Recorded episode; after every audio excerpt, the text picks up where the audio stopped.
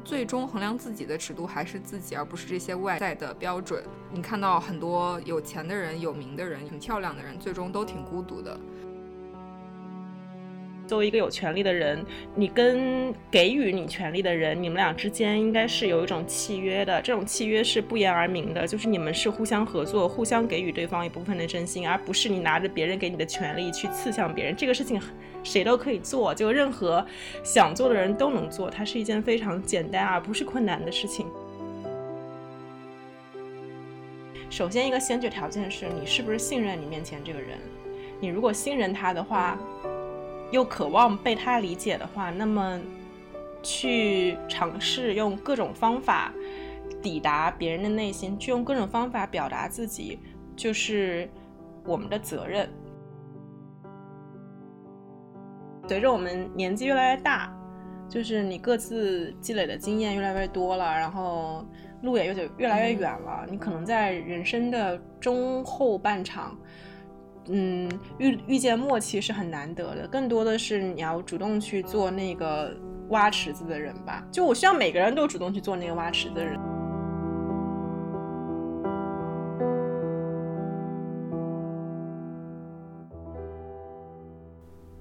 听众朋友们，大家好，欢迎收听新一期的自私自利，我是主播思雨。在今天这期节目正式开始以前，有两个事情和大家分享。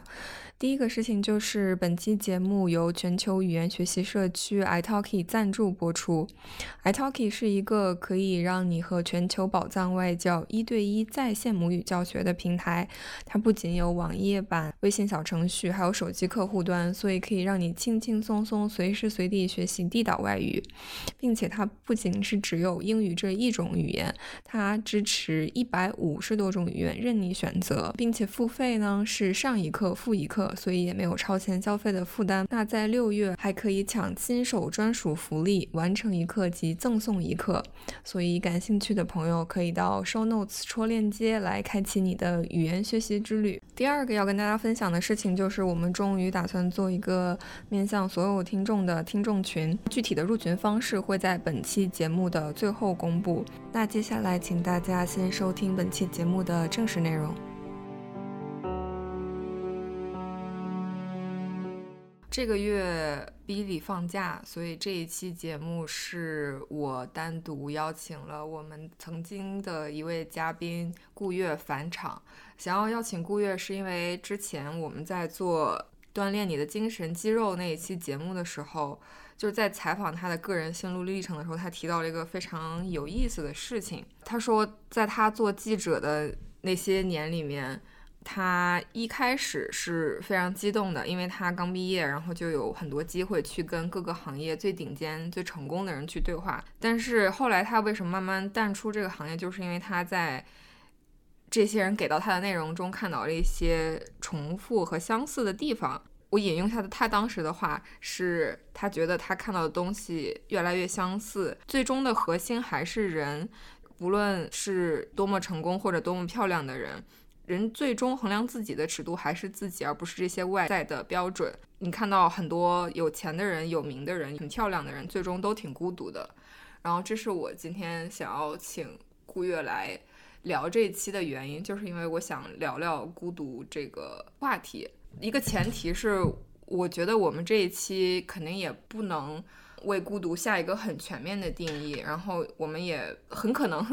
不能为孤独提供一个解决方案，否则的话，我应该可以写一本书，然后我后半生就靠卖这本书，我就可以衣食无忧了。但是我为什么还是很想聊这件事情，就是因为有两个点吧。第一个事儿，中学的时候曾经有一个特别喜欢的一篇小说，也不是说喜欢吧，而是因为这个小说由于它过于奇怪而强烈的烙印在了我一个初中女生的脑海里。这篇小说叫《伤心咖啡馆之歌》。它是美国南方的一个女作家写的，然后它是一个哥特系的小说。当然，这个小说给我留下深刻的印象，是因为它是一个探讨到底是被爱和爱人哪一个更好的一个小说，但它以一种非常奇怪的故事架构去探讨了这个事情。呃，如果大家感兴趣的话，可以看一下。但是我想说的是，就是这样一个很奇怪而不怎么有名，很多人可能没有听说过的小说。我前一阵在西雅图在街上走，然后我当时在街上走，我就看到有一个人在很古老的一个电影院挂牌子，就是他那个电影的那个招牌，甚至都不是电子屏幕打出来，它是一个字儿一个字儿的，要拿一个晾衣杆一样的东西把它挂上去，就很古老。然后我当时就产生了兴趣，我就拿谷歌地图搜了一下，然后我就发现它是西雅图 SIFF 的一个，它相当是一个非盈利机构，然后它是。负承办那种小众的电影展的，其中有有一天晚上，他是放那个《伤心咖啡馆之歌》改编的这样一个电影。首先我很震惊，我说这样不有名的这样一个奇怪的小说，竟然还有人改编电影。其次，这个改编的电影它也是一九九二年的电影了，我真的没有想到说。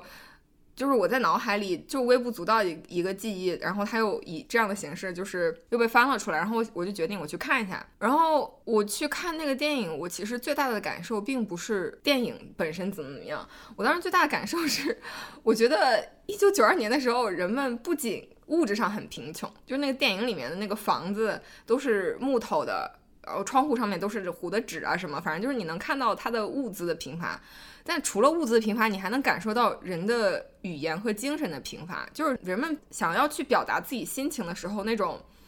语言上的乏力，就是他可能只能说好或者不好。然后稍微有一点剧透的是，那个女主在新婚之夜把自己的丈夫赶了出来，但是她没有做任何的解释，她就把她的丈夫所有的东西都扔了下来，然后就说我不想再见到你了。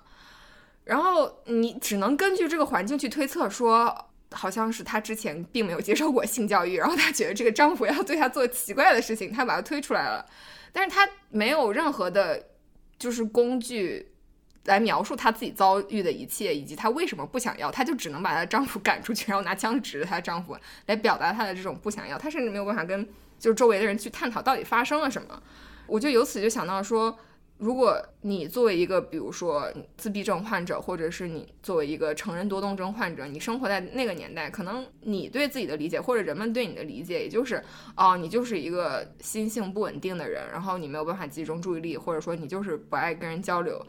不光是周围的人是无法解释你自己的所遭受的这一切的，你自己也是无法理解你自己的遭受的这一切的。我就想到说，孤独。作为一个我们很高频使用的词，但很多时候我们在讨论孤独这个事情的时候，我们其实描述的概念是非常不一样的。就比如说，可能对于有的人来说，孤独就是他不愿意一个人待着。就可能说，对于他来说，如果他能和随便一些相熟的人出去一起坐着，哪怕玩手机或者怎么样，就没有任何深层次交流，对他来说，这就已经能解决他的孤独了。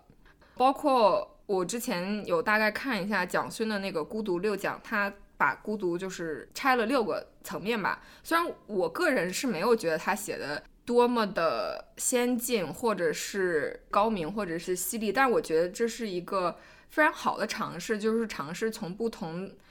的角度去深挖孤独的不同的面相，然后就给我们在讨论自己的感受的时候提供了更多的脚手架。这是。第一个为什么我今天想聊孤独的原因，然后第二个原因，刚刚就是在节目录制开始前，已经我大概跟顾月讲过了。我想聊的孤独，可能具体在这一期节目里面，我给它命名叫做“抵达者的孤独”。要怎么定义抵达者的孤独呢？就是说你在人生中的某一个时刻，因为某种原因，你感觉到了某一种孤独，然后这个时候你告诉自己说。哦，如果我达到了某个条件，那么这个孤独就将不再存在了。就比如说你被男朋友甩了，然后你就会觉得，哦，我现在很孤独。但是如果我变得更漂亮，或者我去健身，我身材更好，一旦我达到了那样一个状态，我就不孤独了。或者说，比如说有的人他在情感方面受过创伤。或者可能来来自于一个不幸的原生家庭，所以他没有办法很坦然的去追求爱这件事情本身，所以退而求其次，他告诉自己说，哦，我只要作为事业上一个成功的人，所有人都会仰慕我，那个时候我就不孤独了。就是你会给自己设下一个目标，然后你在抵达这个目标的过程中，你确实是可以暂时的忘记你自己的孤独的。或者说，即使你的孤独出现，你会有一个高于他的情绪，你会说啊，没关系，一旦我们革命成功，我们就不孤独了。但是抵达者的孤独是，一旦你真的实现了你当初设立的目标，你站在那个成功的边境线上，然后你再回头看的时候，你你突然意识到，你的孤独并没有比当初更少，你甚至因为你自己踏上了这样一段孤独的旅程，这个旅程本身成为了你一个不可言说或者很难和他人分享的经历，然后你的孤独 甚至怎么不减反增了呢？这个是我想要在这期节目里面。去探讨的一个孤独。嗯，好，我我现在终于可以让我们嘉宾说两句话了。让嘉宾先来跟大家打个招呼吧。Hello，大家好，又见面了。我大学学的是中文系，后来中文系毕业以后，因为一些机缘巧合，就一直在杂志社实习，然后毕业以后就成了一个。人物特稿的记者，嗯，因为这个身份落差，就是你在二十岁头那两三年接触了很多赫赫有名的大人物，可能是因为这个杂志的定位吧，需要去。或者够格上这个杂志的人，多多少少在某些方面都是有格外突出的成功的，但是这些方面可能不尽相同。比如说是创业者、科学家，或者是艺术家、大明星等等。在这份工作里待的前两三年，你都会觉得你需要去解决的是如何和在心理上可以到达一个跟他们平等的地位，成为一个采访者而不是一个崇拜者。可能因为这件事对于我来说比较容易，所以我们那时候杂志就因为我。年纪又比较小，所以经常派我去采访那些大明星，因为好像我的表面上的成熟和淡定，跟这个比较小的年纪中间有一种反差，可以唬住我的对手，就是采访对象。但是当这件事情做了两三年以后，你会就会觉得你所看到的那种重复性，当然也包括这种工作上的重复性，它可能是由你的工作方法带来，也有可能是由这件事情本身带来的。就是你会发现人身上都是有相似之处的，你在这些成功者身上看到的东西，其实都。有一种雷同，这种雷同还原到工作中，就就像是你每次工作，你知道你最佳工作方式。你作为一个采访者，你并不是像易立竞。By the way，我非常不赞同易立静的方式。为什么我不喜欢易立静呢？还是就是采访者是有权利的人。你作为一个有权利的人，你跟给予你权利的人，你们俩之间应该是有一种契约的。这种契约是不言而明的，就是你们是互相合作，互相给予对方一部分的真心，而不是你拿着别人给你的权利去刺向别人。这个事情。谁都可以做，就任何想做的人都能做，它是一件非常简单而不是困难的事情。我那时候觉得最佳的工作模式，或者是让我在工作中很受到表扬和赞誉的模式，就是你大多数时候你会有点像成为一个。有一点点有三分之一心理医生性质的倾听者的角色，你会让你面前这个人觉得他前所未有的被理解，或者是被看见了，而不是以他本身的身份被看见的。比如说，他并不是以他现在是一个大明星的身份盯着他问你这个戏为什么会这么受欢迎，然后你在现在这个地位上觉得自己有什么感受，不是这样的被看见，而是他作为一个人本身被看见，他能够。通过你的提问去反而思考一些早已在他生活中存在已久的困惑，或者是面临的问题，只不过他自己尚未把它提炼出来。这时候他就会跟你之间达成一种信任的关系。就这个过程本身是让我非常快乐的，我觉得采访过程让我非常快乐。只不过我刚刚说的厌烦，并不是说我对这份工作过程的厌烦，而是对它结果的厌烦。是因为你要把它生成为一个结案报告一样的东西，你有且只有几种方法对你眼前的这个人要下一个结论，并且围绕这个结论去展开你的叙述。我觉得这个产生结果的过程本身会挺无聊的。但我那时候在这些人身上看到的东西，让我很早的对所谓的成功祛魅了。就你总会在之后再追问一个问题，就是然后呢？就是你成为了一个财富自由的人也好，你成为了一个你获得了你小时候梦想的一切，但是然后呢？你的人生是不过了吗？你是这一刻就要去死吗？那你有没有想过你之后的人生是什么？但我发现很多人其实呃，思于就你现在个人的困惑，我比较关心的是。你所想象的，就是没有孤独的人生是什么样的，或者你所希望的那种想象中的幸福和快乐是什么样的呢？嗯，也不是说没有孤独吧，我是会觉得，我希望它能减轻一些。然后我也并不认为是，比如说是我现在的男朋友不能理解我而造成了我的孤独。我会觉得是因为有他，所以我看见了自己的这种永远无法被理解的可能。或者说是一种事实，因为这样我才感觉到孤独。就比如说，我其实一个人相处的时候，在过去的三年里，我很少觉得孤独。然后我会觉得，对我来说，孤独好像是一种，就是在人群之中或者和他人互动的时候才会产生的一种特质。因为其实你一个人待着的时候，比如说你一个人去散步或者一个人去爬山，其实你不会有想要被理解的这种期望。但是你在和他人互动的时候就会有，但是这种期望又是注定无法百分之百被满足的，所以你就会产生失落。就是我不会觉得是我的男朋友不够理解我造成了我的孤独，而是说是他提醒了我，就是说，因为我原来比如说我一个人的时候，我可以幻想说，呃，如果我将来就是谈恋爱的话，是一定会有一个人可以百分之百的理解我的。但是我觉得他已经是一个，就是我。我甚至都无法要求这么好的一个人了，但他也有他自己的历史和背景和故事和成长和局限，可能这就注定了你们是无法看到对方的很多很多面。就是说，爱情也并不是这个这个人生游戏的答案吧？嗯，我觉得我刚刚从中听到了两个地方，嗯，是。应该属于两个不同的讨论范畴。首先，关于孤独本身，孤独它可能就我而言，我觉得孤独它不是一个需要被解决的困境，或者是需要被解决的问题。孤独本身是就是人的一种自然状态，它不仅不是贬义的，在有些时候，甚至是人会主动寻求，或者是能诞生某些东西的一种状态。我之前听那个我在播客界，在播客界除了你们的播客以外，最喜欢的一个播。播客叫不在场嘛，它里面我最喜欢的一期，呃，也是第一第一次听那个播客，听那一期叫冬天好，他在里面介绍了一位歌手，然后内容我就不展开了。他大致说这个歌手也是在人生非常低谷的时候，他一个人跑到一个巨冷的地方，然后在一个小木屋里过了可能四个月吧，就过了一个漫长的冬天。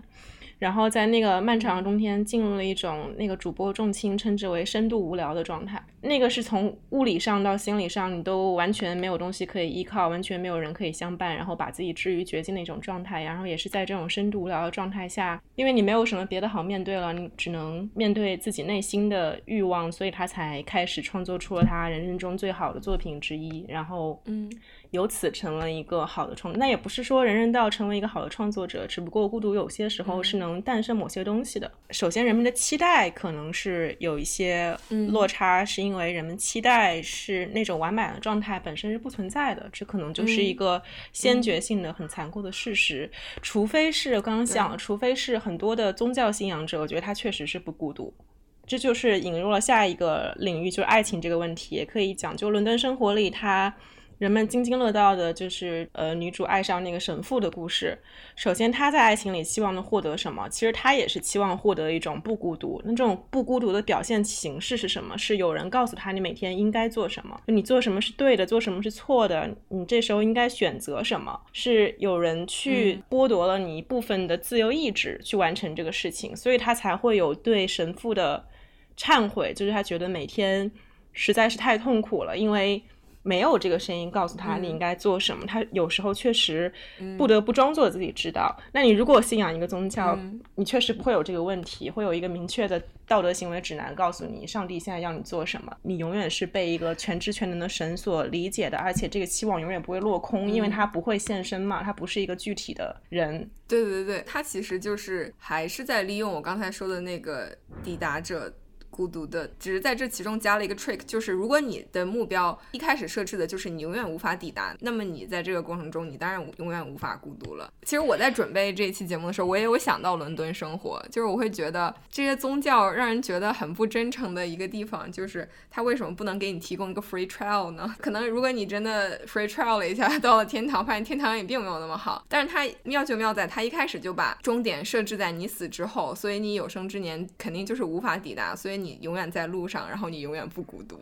就是没有那种抵达者的孤独。这个我觉得也分两边讲。第一边是我觉得宗教的本质跟你现在说的这个困境的，如果说有个解决方式的话，其实是很相似的。它其实是本质是你自己选择了去相信。你只要愿意相信，你就可以相信。你只要真的相信的话，它就没有所谓的路程与终点之分了。比如说你刚刚举的例子啊，很多人觉得我我太胖了，然后我要减肥，或者是我太丑了，然后我要去美容，我要去整容，我就能怎么怎么怎么样。我觉得这种说法实际上是没有分清自己的目的和手段。首先，厘清自己想获得的是不是一种所谓的不孤独的生活，它有具体的几个层面。比如说，你所定义的不孤独是有人一直跟你生活在一起，有人跟你结婚，或者是你有一个公司，然后员工听从你的指挥等等。你把它拆解成一个具体的层面以后。你所谓的终点，它就不会只有一个，就你可以使自己一直保持在过程当中。就比如乔布斯说：“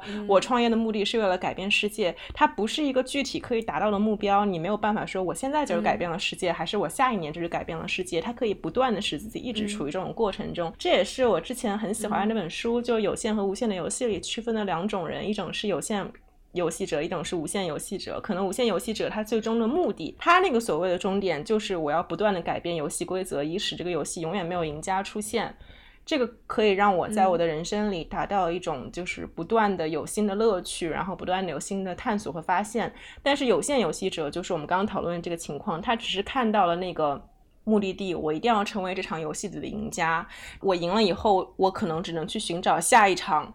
规则固定且有赢家的游戏，然后再赢。其实很多人，我们刚刚说的我的那些采访的人，或者是你说的这些举的例子，都属于有限游戏的这个情况。这本书后来因为被王兴推荐以后，很多创业者把它拿去当圣经来读。其实我觉得他们都读读错了，就是 everyone，他们都是以。明明都是有限游戏者，却因为这本书骗自己是一个在玩无限游戏的人，就大家太想赢了。他们就是另外一种人，他们就是想赢，他们也不在乎孤独不孤独，他们就是觉得赢了就好，就赢了就证明我存在，然后我就要继续赢下去，然后直到真的赢不了以后，他们人生才会陷入那种真正的困境。所以这种人的逻辑是不一样的。我们讨论的是针对跟我们相似的这种人。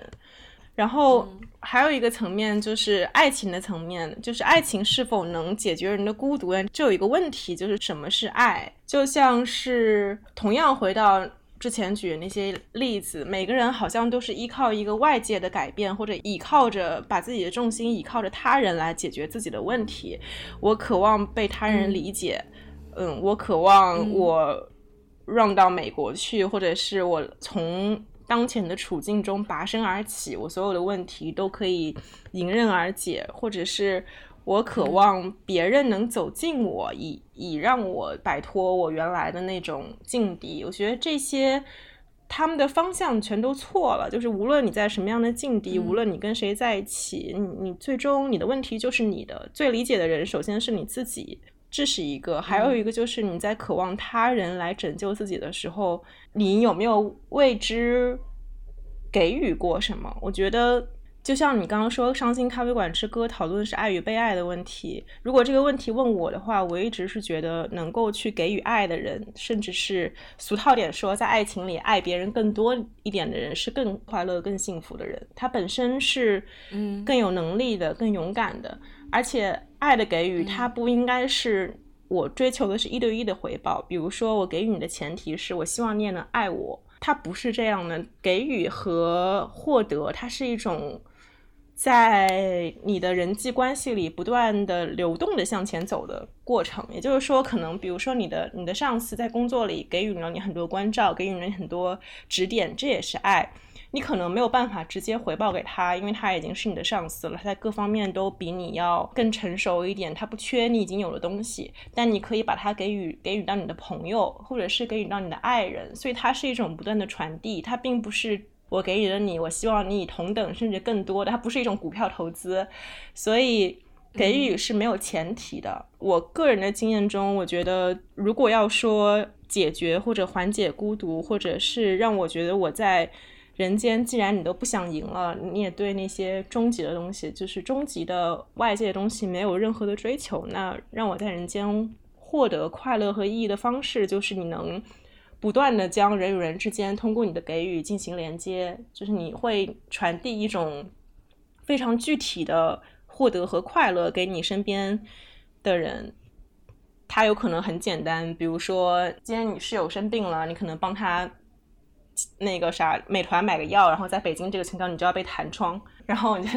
可能是这种这种举手之劳，它也可能很复杂。最复杂的给予肯定是爱情之间的给予。但什么是爱呢？我觉得，嗯，爱并不是说我们变成男女朋友，然后我们交往了三个月。对于我而言，可能这个时候我没法说我跟他之间是爱情。爱的本质，我觉得是包容。但这种包容的基础，我觉得是理解。就是这种理解，是你理解他是一个。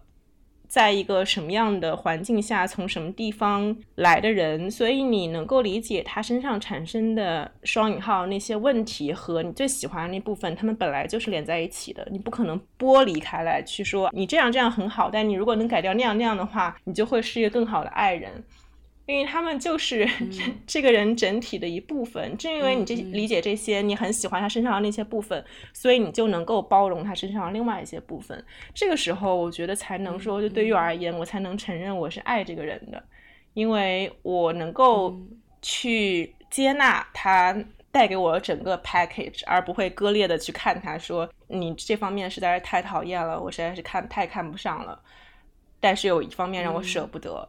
所以，它在某种意义上就是一种时间的行为。这种时间对每个人来说可能不太一样。对我来说，可能要有起码好几年的时间，让我确信我确实是爱我眼前这个人的。但这个时候也不能说，我现在有一个我知道我爱的人，然后我也知道自己深深的被爱着，我就不孤独了。只不过这种爱会让你原先的那种。个体的孤独打破重组，就这种打破可能是，比如说你在手机上看见一个很好笑的事情，然后你要分享给对方，发现对方在专心致志的打游戏，然后就是跟你嗯嗯啊啊的应付啊，这时候你可能就会产生一点点的小情绪波动，你会觉得为什么你没有专心致志的跟我相处在同一个空间？你的人跑到哪里去了？但是。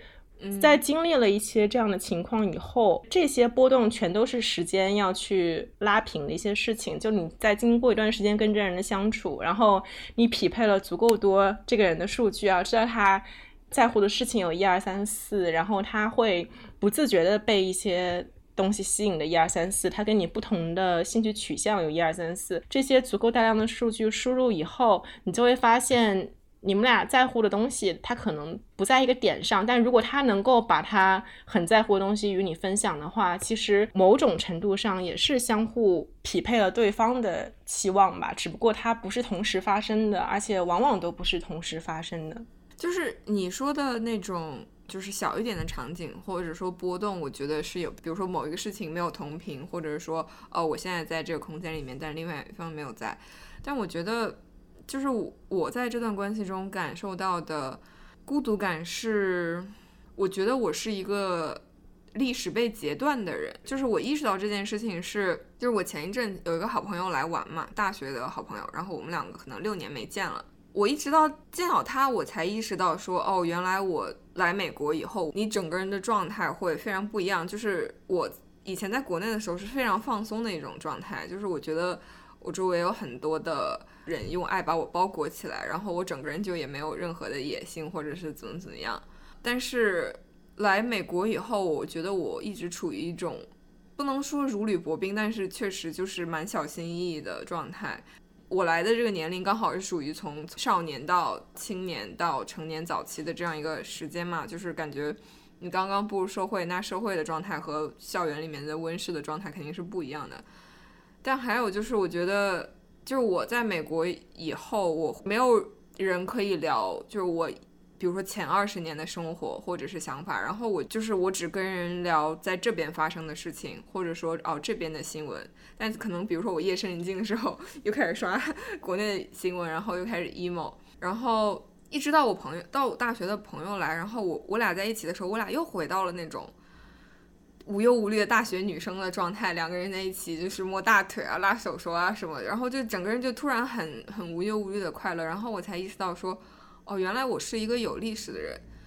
但是我我要怎么把我的历史告诉我男朋友呢？或者说，就是这对他重要吗？你让他去理解这个事情，就好像让一个幼儿园小学生去考高考一样，就是我我自己也觉得这是不可能的。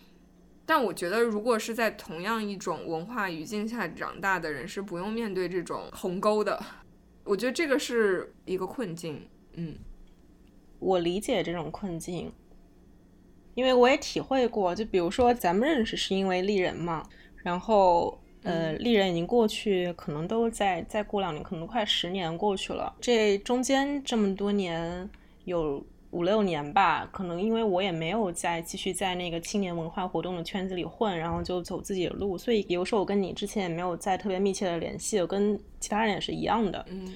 但是总有一些契机，比如说我现在跟你在录播课，或者是我去年还是前前年前年十一的时候跟朋友去，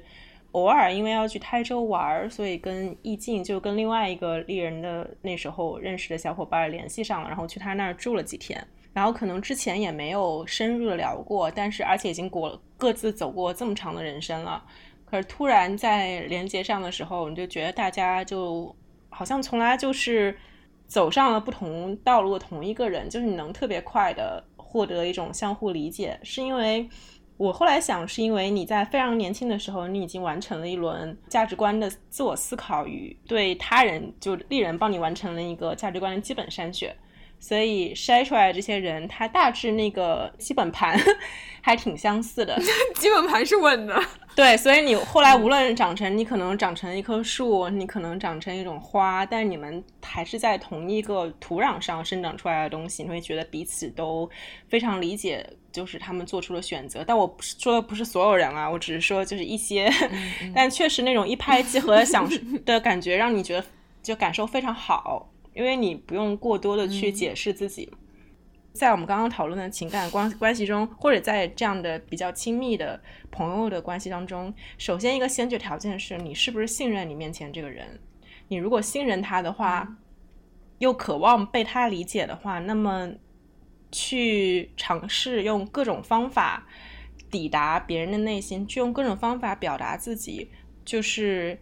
我们的责任。就这种表达的方式。可能要不断的去尝试，不断的去变化，它是很辛苦，它比远比一个你跟一个原来就跟你相似的人从相似的地方走过来的那种接触要辛苦，要多费很多心力和口舌，要多去做一些非常自觉的努力。但是如果你信任你眼前这个人，然后这种信任足以让你想跟他。更加深入的走下去的话，这一步是必须的。就就像你现在跟我说的一样，你把你跟我说这种表述完完整整的去表述给他，但是这个表述的先决条件是你们之间是互相信任的。这种表达它可能很可怕，反正是每个人自然反应。这个中间有一个根本的问题，就是如果按我们现在说的那样，两个来自不同地方的人，他们相处或者达成理解就是如此的困难，甚至几乎不可能的话，那。大范围来讲的话，男性跟女性就不可能在一起啊，因为我们彼此是如此从不同的处境产生的两种不同的生理性别。说到这个，我我真的是啊，我我前一阵还跟朋友就是白天出去喝酒，就就是在在讲这个事情，我是觉得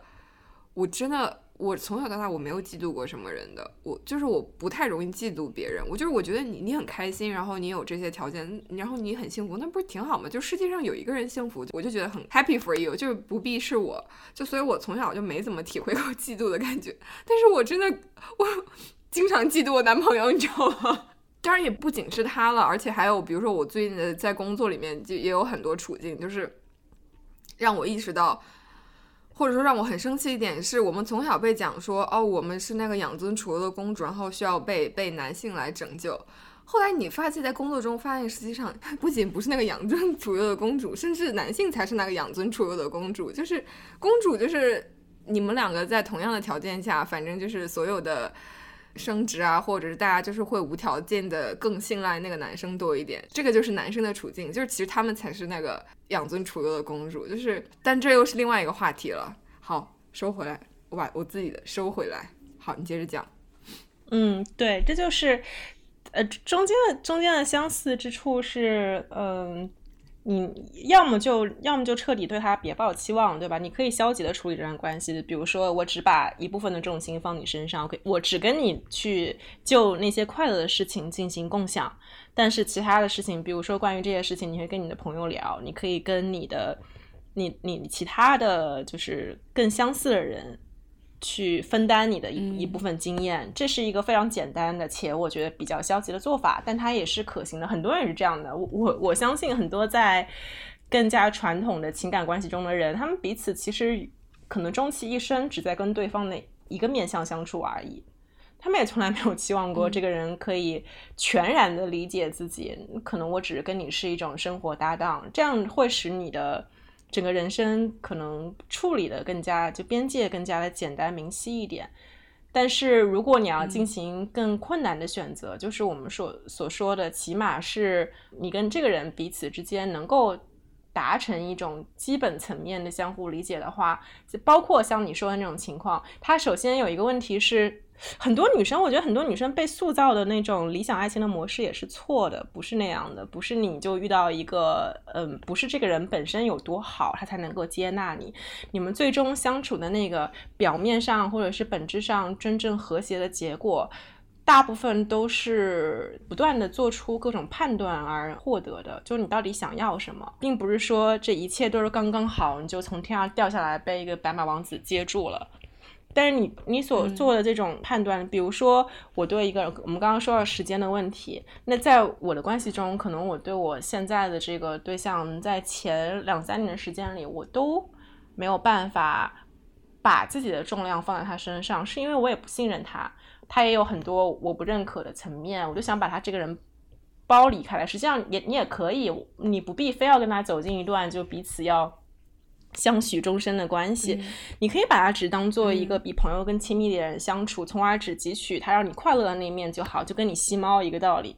但后来随着时间的流逝，随着我 我身上发生的变化，他身上发生的变化，然后我会觉得，OK，现在我觉得我可以信任他。我信任他的第一个层面是他不会故意伤害我。他如果说出了一些话让我觉得不舒服，他不是刻意要让我受伤的，他只是因为。不知道，就是是无意识的，或者是不知道这个会造成什么样的结果，这是一个一个共识，在我这里是一个共识。第二就是我也有看到他的一些改变，原来他不认可的地方，现在我觉得我能够他改变了，或者我能够接受了，就然后这个时候我才能跟他做出一些对我而言非常困难的表述，比如说有些是因为我们可能不存在跨国的问题啊，有一些可能就是关于性别的表述，比如我可以。尝试的跟他讲，我在我作为女性成长过程当中，我受到了一些什么样的事情？这些事情是，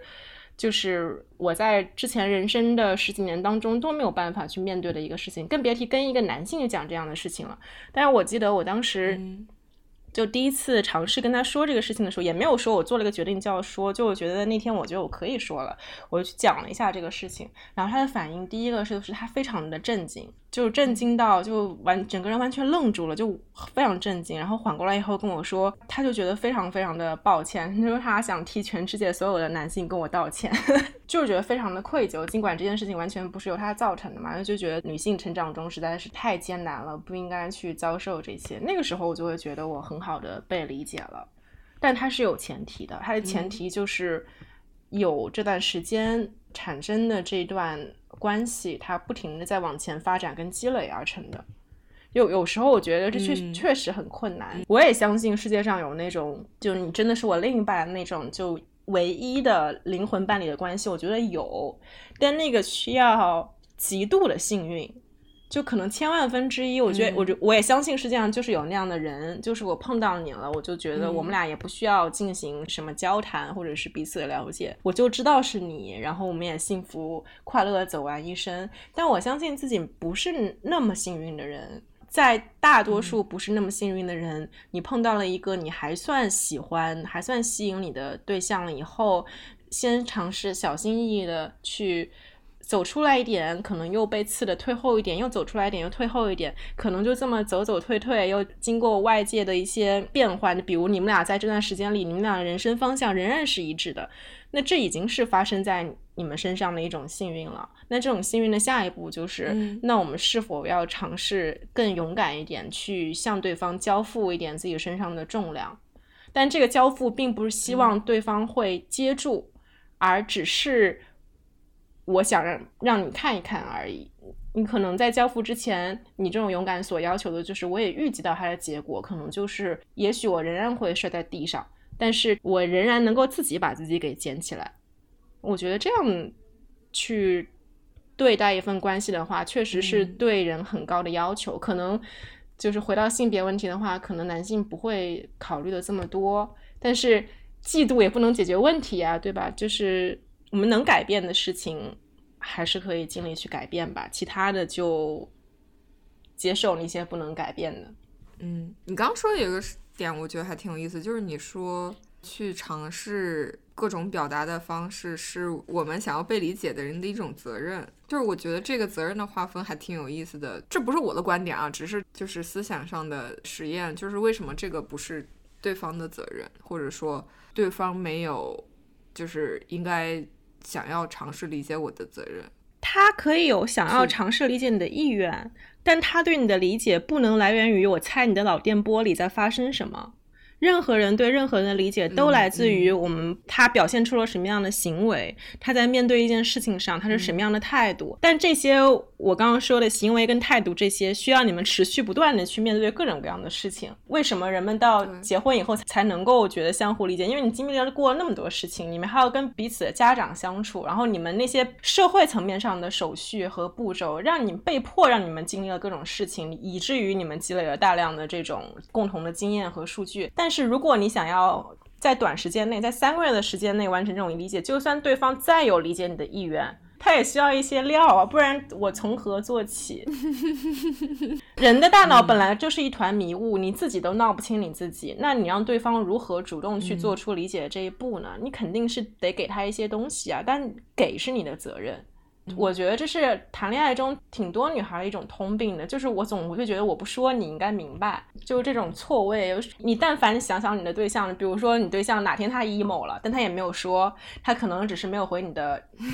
短信，然后你在这边因为他没有回你的短信，你也觉得我今天工作很累，我就希望你安慰几句，你为什么不理我呢？这不就是误会的产生吗？这只只是因为他没有说一句，他可能可以提前说一句，说啊我今天情绪不好，所以我先一个人静静，等我明天缓过来我就来找你。这个事情其实就没有就不存在了，你们俩之间就有一个共同的基础了。但这个是说的人的责任，就你要说，别人才会知道，不然的话，我猜的方向会越来越偏。如果你一直没有说的话，我对你的理解是往另外一个斜向来走的，而且他会顺着这条路越走越远，因为你也没有纠正我。嗯，就是相互的吧。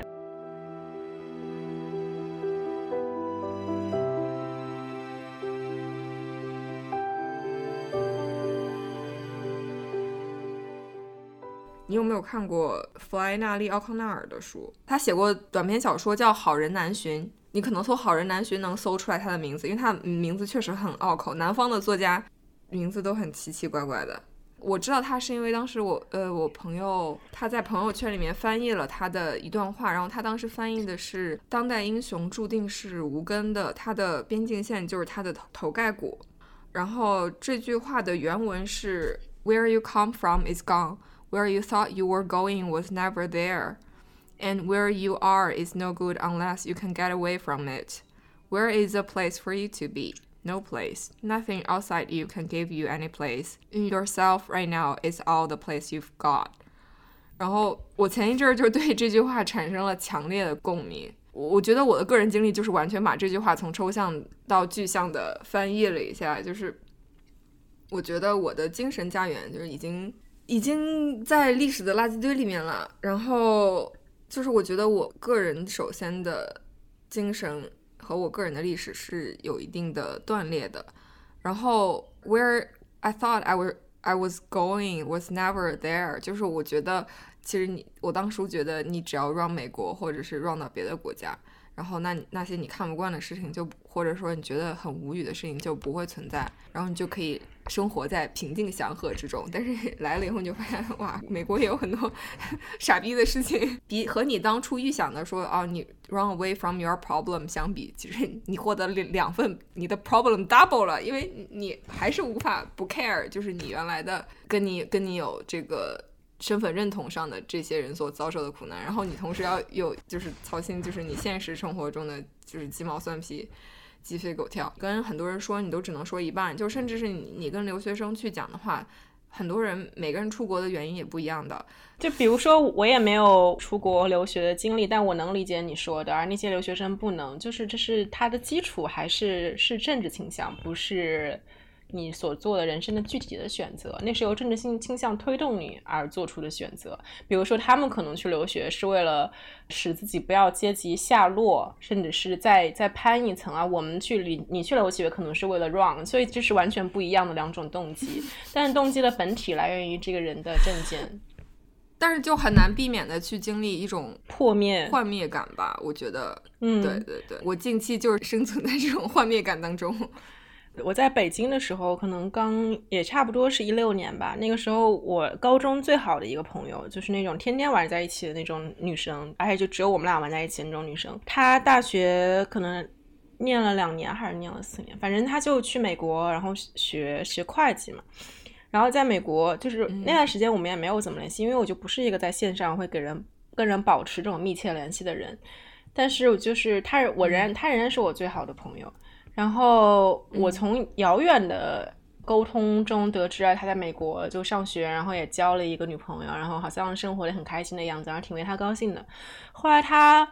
也是因为没有没有摇到那个签证。工签对对对，然后他就得得回国，回国以后就想在北京找工作，所以他那段时间就住在我家，然后一直在四处投简历，然后就眼看着他从一个兴高采烈的，然后觉得今天去面试，觉得今天这家一定行，然后他挺喜欢我的，聊的挺好的，然后明天去面试，觉得明天那家也可以，到一直没有收到一个确切的 offer，到整个人就感觉经历了一轮非常毁灭性的打击。然后有一天就非常崩溃，在我的那个出租屋里就大哭嘛，我就真的很心疼他。那个时候他住我家那几天晚上的时候，就会跟我讲说他在美国其实看到的是，因为我到现在也没有去过美国。他说他在美国看到的是他经历这种幻灭更早，可能就是他我们在童年的时候，呃，因为我们也是政见挺相同的人嘛，都觉得啊美国自由的国家，美国梦，然后你能够包容的多元文化等等等等。但是你真正到那里，然后加上他又是偏金融商业领域的，他说他。看到的是更加稳固的一种社会结构，尤其是你公司到中高层，大家真的在乎你是不是有一个双引号正常的家庭，因为大家都是以家庭为单位的在进行社交。然后他感到人与人之间的区分是比他在中国的时候更大的，就看到人与人的可能性是更小的，就互相跨越的可能性是更小的，所以让他在那个时候就已经经历了一轮幻灭了。顺带连那个时候的我，可能因为听他的叙述，我也能想象得到那种感觉。所以这点，就你现在感受到的一一切，从这方面来说，我也挺能就是有所体会的。哎，怎么说呢？在现在这种就特别是新冠后的这种时局里，大环境我觉得都是一样的糟糕。就是嗯，可能嗯，唯一能做的就尽量使小环境有选择的好一些吧。嗯，就你身边是不是围绕着一群？呃，互相认同的人，然后你工作的环境啊，私人交友的环境啊，是不是能包裹住你了？只能做到这些了，其他的就大环境的无力感，确实是在每个人头上笼罩着，去哪儿都一样。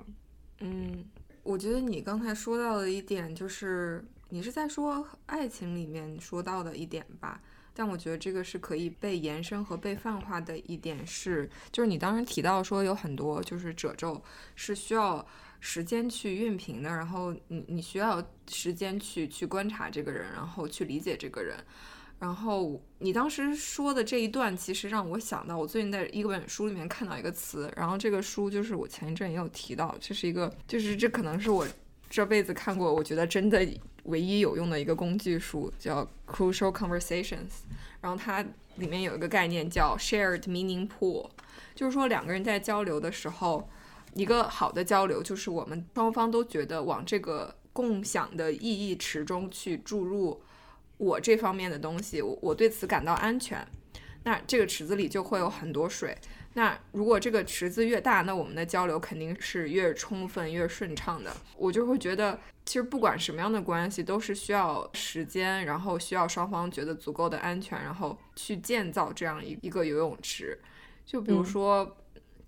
这里 Q 一下张比梦，就是 我跟张比梦的关系，就是可能有一阵联系的很密切，有一，但是可能有一阵就是完全不联系，然后突然给对方打电话，然后说了两句就开始狂哭，完全不在乎自己被 judge 或者怎么样，就是就像小孩子一样哭，就开始狂哭，呃，然后就就是讲这种事情，就是因为我觉得我跟张比梦的 shared meaning pool 里面的这个泳池的深度是如此之深，就是你可以在里面在花样游泳。然后我会觉得，有的时候我们可能觉得在一段关系中不自在，或者觉得彼此没有一种理解，就是这个水池水很浅，就你可能只能在里面洗个脚，然后你 干不了什么别的，你得挖挖看啊，万一有地下水呢？绝了！我之前我之前采访的时候，经常就是后来也成为了一个 so called 的前辈，有很多人来问我怎么采访。然后我说每个人的方法不一样，就有有些人可能一二三四五他列好一个问题提纲，然后我就照这问题提纲问。但对我来说，采访就跟那个挖地下水一样，就是我提前也没有什么采访啊，我提前会有一个给自己看的一些提示的。点，但这些点是假设对方就是一块很很大的一块一块土壤，我提示这个点只是提示自己啊有哪些地方你可以下铲子，然后你可能这里下了一铲子以后，你觉得 OK 下面没有什么东西，那你赶紧换一个地方试试看，如果下一个地方还没有，再换一个地方试试看。但如果一旦你挖到一个就底下会有泉水涌上来的地方的时候，你就不要再找别的地方下铲子了，你就把这个泉眼挖大一点，这样你们之间不就有一个铺出现了吗？这就。跟跟人跟人的交往是一样的，那可能大家没有一开始没有那么自觉吧，可能大家还是就更希望有那种不自觉的默契出现，那当然很爽啦。但是就是成年人，尤其是随着我们年纪越来越大，就是你各自积累的经验越来越多了，然后路也越越来越远了，你可能在人生的中后半场，嗯，遇遇见默契是很难得的，更多的是你要主动去做那个。挖池子的人吧，就我希望每个人都主动去做那个挖池子的人。惊了，我已经在人生的后半场了吗？怎么回事？我不是。当当然有啊，就是嗯，就是也也不是说现在就是在人生的后半场，是你要对自己，就是从我而言，就是我希望我能做到的是，我对自己要求高一点，然后对对方的期望低一点，然后我也希望对方这么对我。嗯，这样的话。每个人的关系都会更加顺畅一点。总而言之，就是鼓励大家就多做拿铲子挖挖水的人。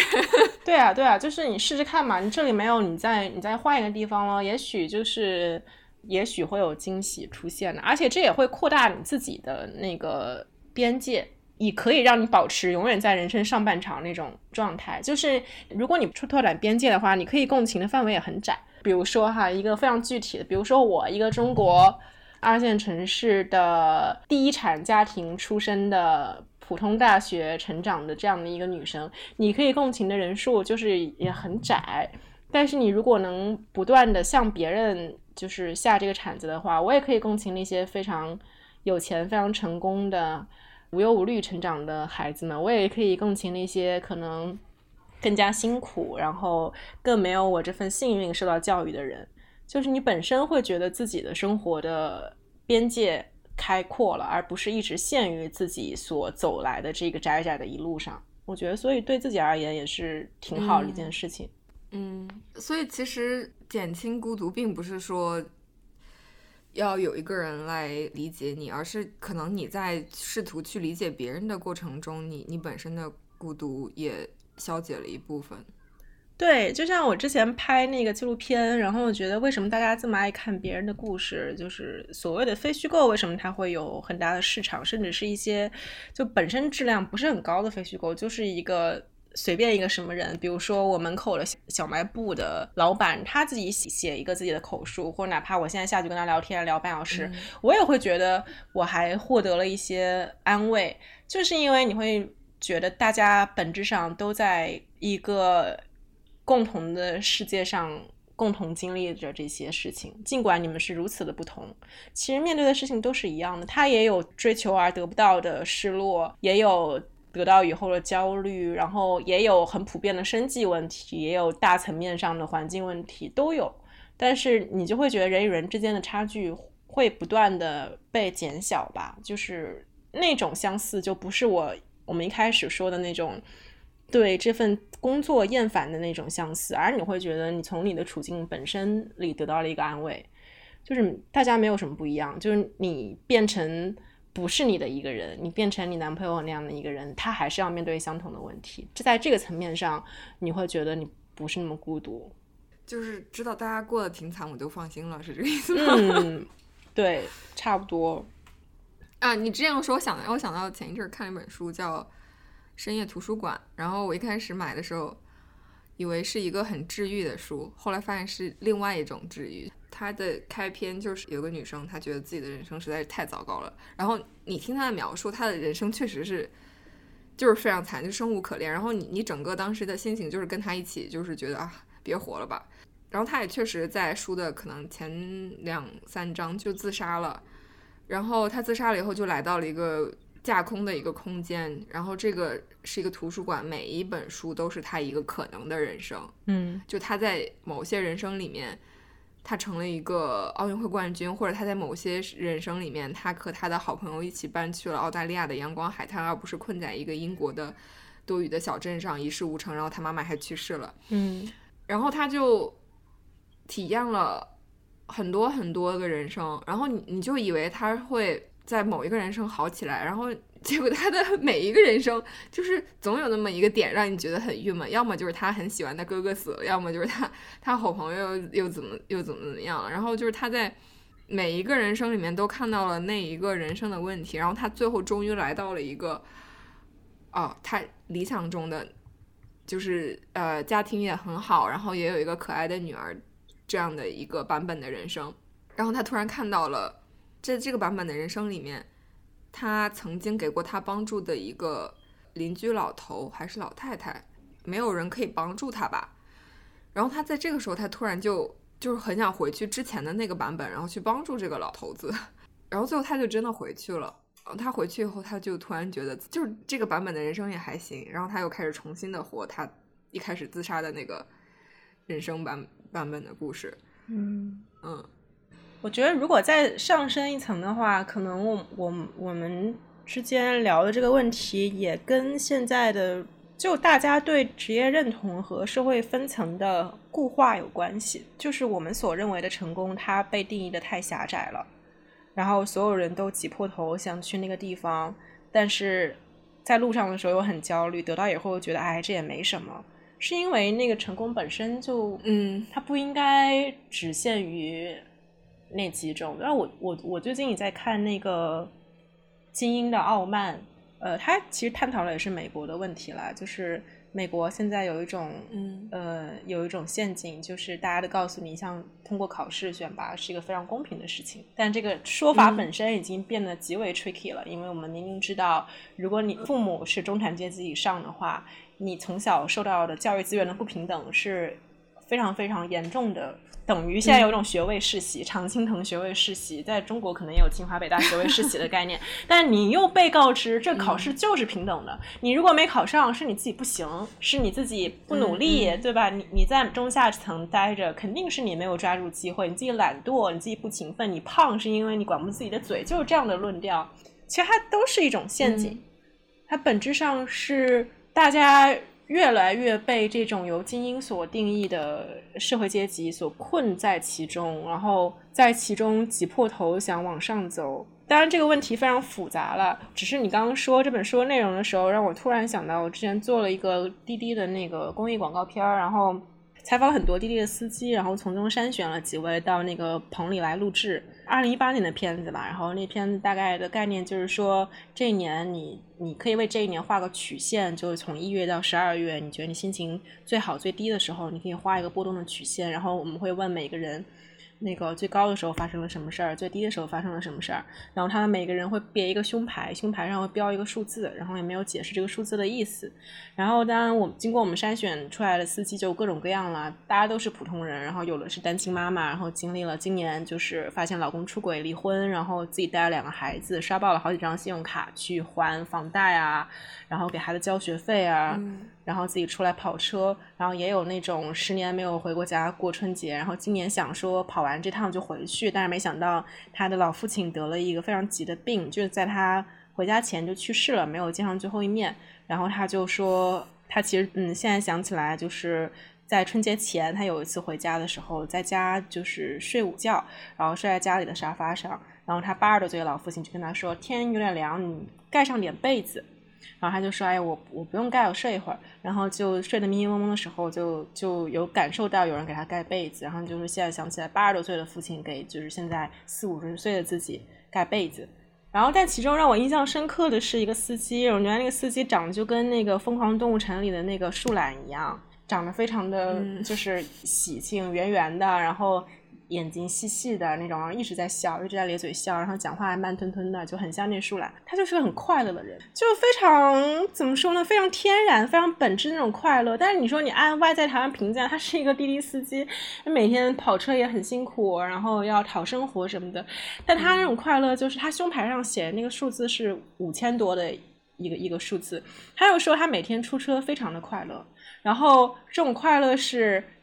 以至于他回家要他要在他老婆面前装着自己工作很辛苦，不然会让人觉得说你本来以为你在外面工作很辛苦，没想到你还在外面偷着乐，就觉得我心里不平衡。所以他回家还要跟他老婆撒娇说：“哎呀，我今天好辛苦啊！”其实他在外面跑车很快乐。这种快乐不是因为就是不做家务出来什么男人的时光，他就是觉得开车很快，开车服务乘客，然后能够嗯。以最快的方式把乘客送到目的地，他就在那笑着咧嘴笑着说：“虽然我说话很慢，可是我开车很快哦。”就他获得很多的好评，是因为他会帮那些就打车的人肯定还挺急的嘛，他对道路非常熟悉，他会帮那些很急的人就抄一些近道啊，遵守交通规则抄近道，很快的把人家送到目的地，所以大家都很喜欢他，给他好评，然后他就很享受这份工作带来的快乐，就是夫妻也非常恩爱，以至于在现场人打个电话跟他。老婆，他老婆不知道，提前不知道我们是在现场录制，然后他开功放嘛，然后那个话筒里传来的声音就是一个非常甜、非常嗲，说：“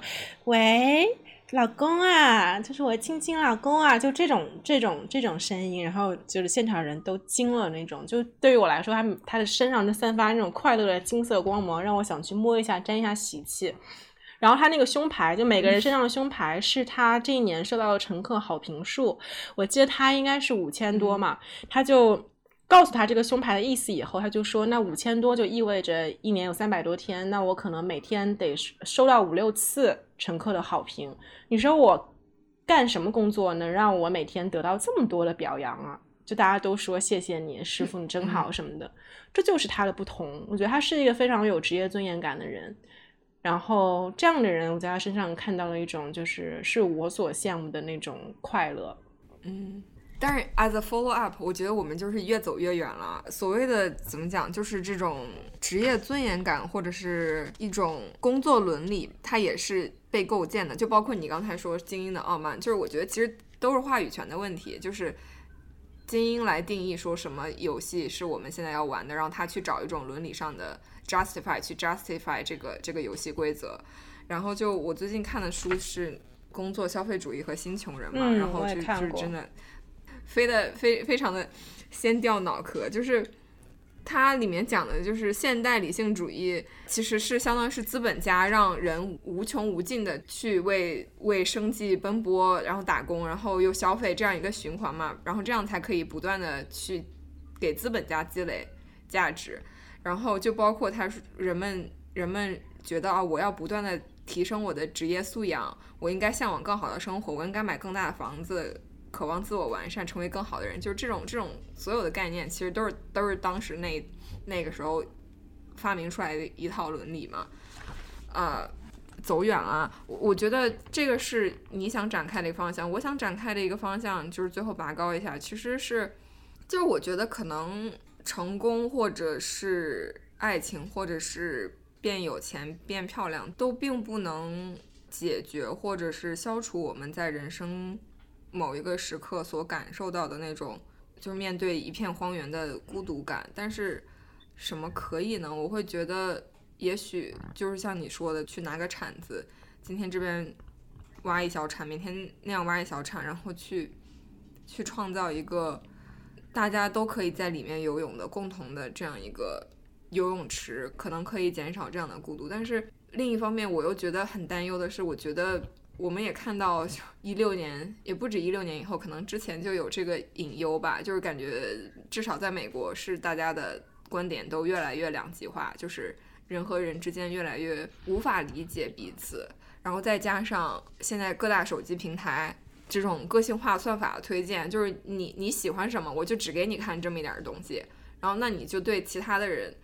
就更难产生共鸣和理解。我觉得这是让我觉得比较担忧的一个地方。然后就包括我觉得很多时候我们可能虽然一方面抱怨孤独，然后另一方面又好像还挺自我享受这种孤独感，就是觉得是因为我很清高，或者说是因为哎呀我就是我我很特别，所以我才觉得孤独。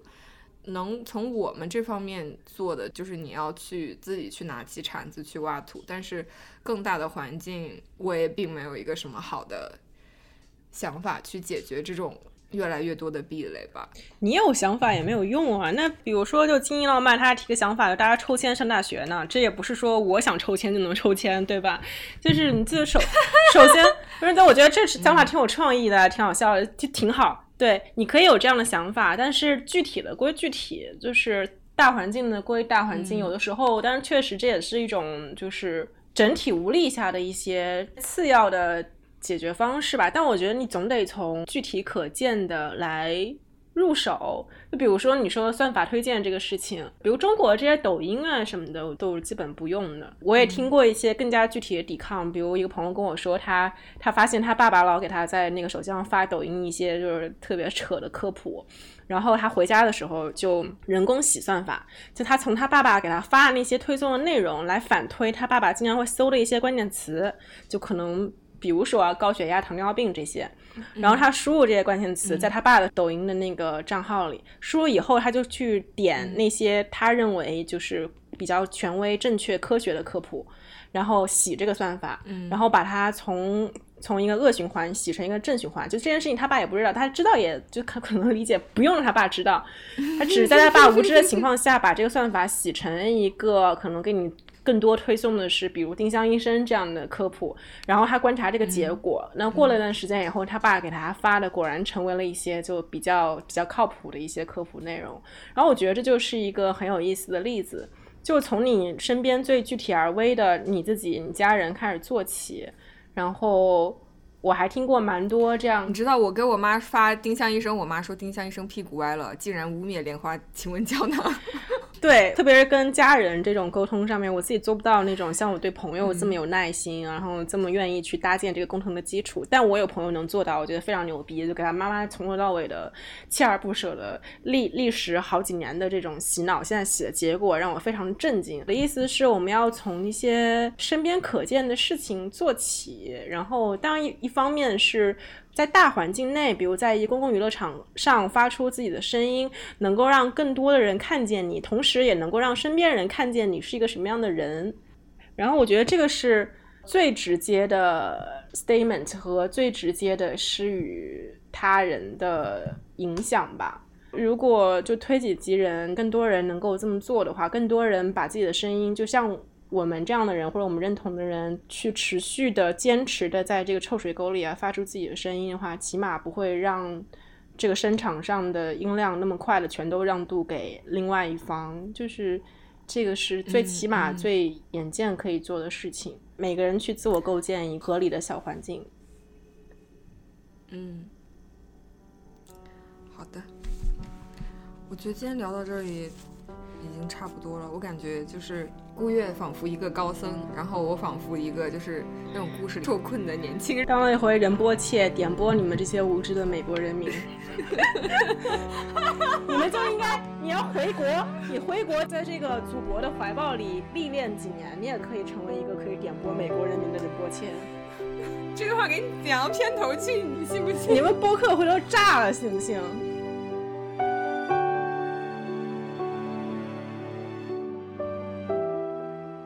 嗯，那以上就是本期节目的正式内容。然后在此之外呢，再回应一下我们今天啊节目一开始的时候通知的两件小事。第一个就是，呃，我们的听友群的入群方式，请添加微信号 selfishbd。跟小助手报你最喜欢的一期节目名称，小助手就会拉你入群了。第二个事情就是我们这一期和 iTalki 合作呢，也为大家争取到了一些听众福利。我们会从听众里面抽三位，送出 iTalki 五美元的课时券。那呃，大家如果感兴趣或者有这个语言学习的需求的话，请在小宇宙或者是汽水的评论区，呃，用一句话告诉我们说你为什么需要这个课时卷儿，呃就行了。好，那以上就是本期节目的全部内容，我们下期再见。